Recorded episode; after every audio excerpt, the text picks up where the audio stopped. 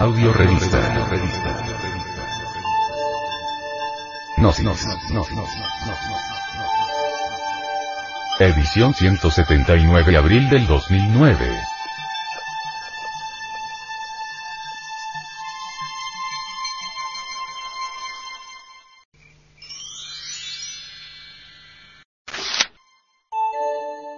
Actualidad. La cruda realidad de los hechos.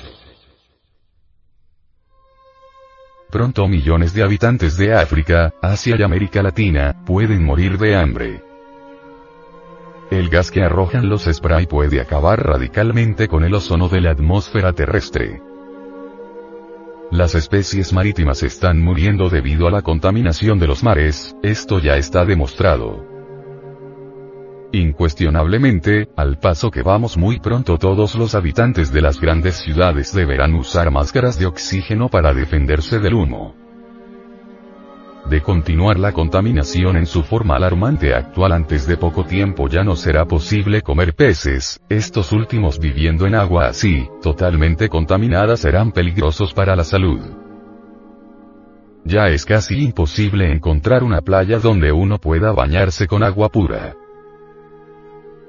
La destrucción del planeta es patente debido al desmedido consumo y explotación del suelo y del subsuelo, pronto las tierras ya no podrán producir los elementos agrícolas necesarios para la alimentación de las gentes. El animal intelectual, equivocadamente llamado hombre, al contaminar los mares con tanta inmundicia, envenenar el aire con el humo de los carros y de sus fábricas y destruir la tierra con sus explosiones atómicas subterráneas y abuso de elementos perjudiciales para la corteza terrestre, es claro que ha sometido al planeta Tierra, a una larga y espantosa agonía que indubitablemente habrá de concluir con una gran catástrofe. Nos encontramos destruyendo el ambiente natural a mil por hora. El mamífero racional, equivocadamente llamado hombre, está empeñado en destruir la Tierra, quiere hacerla inhabitable, y es obvio que lo está logrando. En cuanto a los mares se refiere, es ostensible que estos han sido convertidos por todas las naciones en una especie de gran basurero. El 70% de toda la basura del mundo está yendo a cada uno de los mares. Enormes cantidades de petróleo, insecticidas de toda clase, múltiples sustancias químicas, gases venenosos, gases neurotóxicos, detergentes, etc. Están aniquilando a todas las especies vivientes del océano. Las aves marítimas y el plancton tan indispensable para la vida, están siendo destruidos.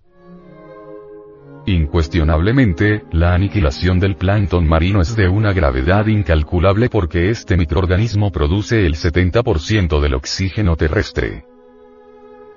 Mediante la investigación científica se ha podido verificar que ya ciertas partes del Atlántico y del Pacífico se encuentran contaminadas con residuos radioactivos, producto de las explosiones atómicas. En distintas metrópolis del mundo y especialmente en Europa, el agua dulce se bebe, se elimina, se depura y luego se bebe nuevamente. En las grandes ciudades supercivilizadas, el agua que se sirve a las mesas pasa por los organismos humanos muchas veces. Enormes filtros, gigantescas máquinas, sustancias químicas, tratan de purificar las aguas negras de las grandes ciudades de Europa, más las epidemias continúan propagándose con esas aguas negras inmundas que tantas veces han pasado por los organismos humanos. Los famosos bacteriólogos han encontrado en el agua potable de las grandes capitales, toda clase de virus, elementos patógenos, bacterias de tuberculosis, tifo, viruela, larvas, etc.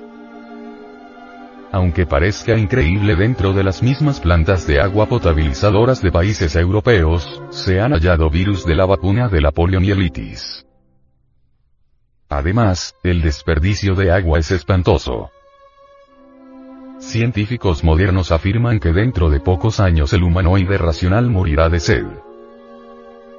Lo peor de todo esto es que las reservas subterráneas de agua dulce, se encuentran en peligro debido a los abusos del animal intelectual. La explotación sin misericordia de los pozos de petróleo, continúa siendo fatal. el petróleo que se extrae del interior de la Tierra, atraviesa las aguas subterráneas y las contamina. Como secuencia de esto, el petróleo ha hecho impotables las aguas subterráneas de la Tierra durante más de un siglo. Obviamente como resultado de todo esto, mueren los vegetales y hasta multitud de personas. Hablemos ahora un poco sobre el aire que tan indispensable es para la vida de las criaturas.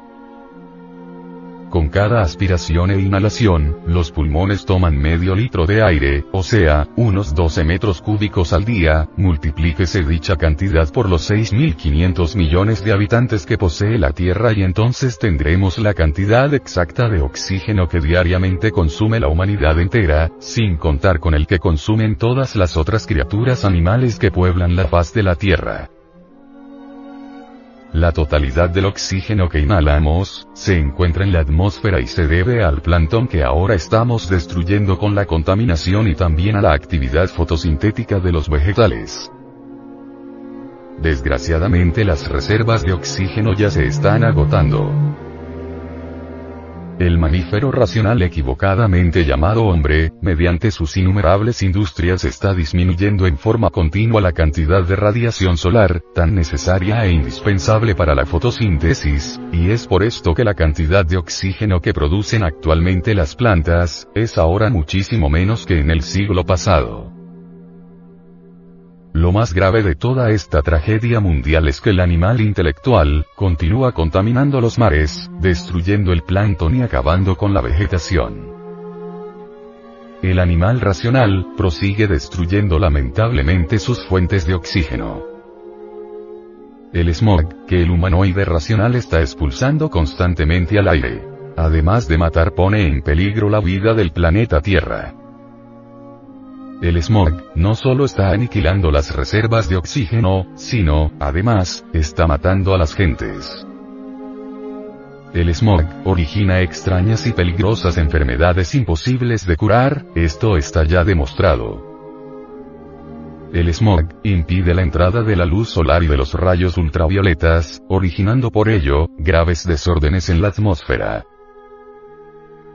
Viene una era de alteraciones climáticas glaciaciones, avance de los cielos polares hacia el Ecuador. Ciclones espantosos. Terremotos. Etc.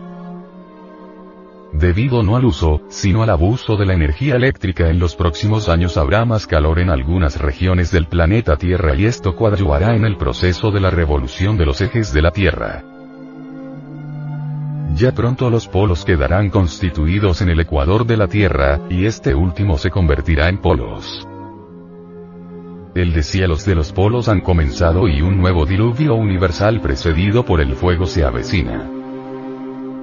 En próximos decenios, se multiplicará el dióxido de carbono, entonces este elemento químico formará una gruesa capa en la atmósfera de la Tierra. Tal filtro o capa, absorberá lamentablemente la radiación térmica y actuará como un invernadero de fatalidades. El clima de la Tierra se hará más caliente en muchos lugares y el calor hará fundir el hielo de los polos, subiendo por tal motivo el nivel de los océanos escandalosamente. La situación es gravísima, el suelo fértil está desapareciendo y diariamente nacen 200.000 personas que necesitan alimento. La catástrofe mundial de hambre que se avecina, será ciertamente pavorosa. Esto está ya a las puertas. Actualmente están muriendo 40 millones de personas anualmente por hambre, por falta de comida.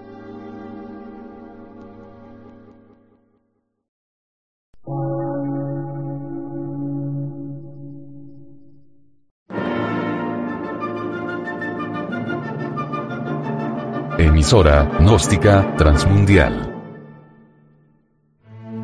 Por una nueva civilización y una nueva cultura, sobre la faz de la Tierra.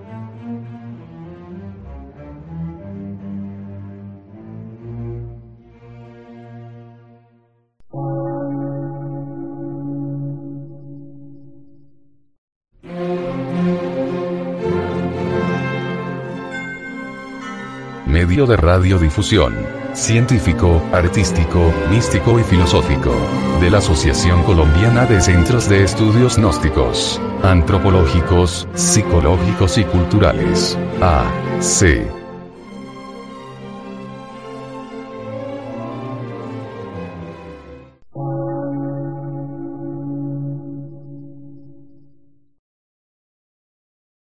Lectura en movimiento. Difusión sin fronteras.